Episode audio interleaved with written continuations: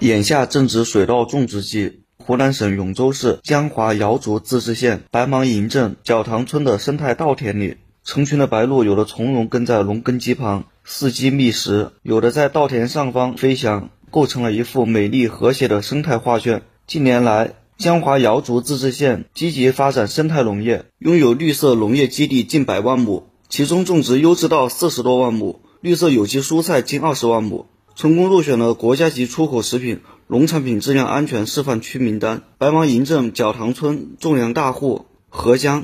我每天做事的时候，他是飞飞在我那个机器左右啊，陪伴我，忙忙碌着一忙碌的每一天都陪伴我，看到很高兴。新华社记者陈思汉，湖南江华报道。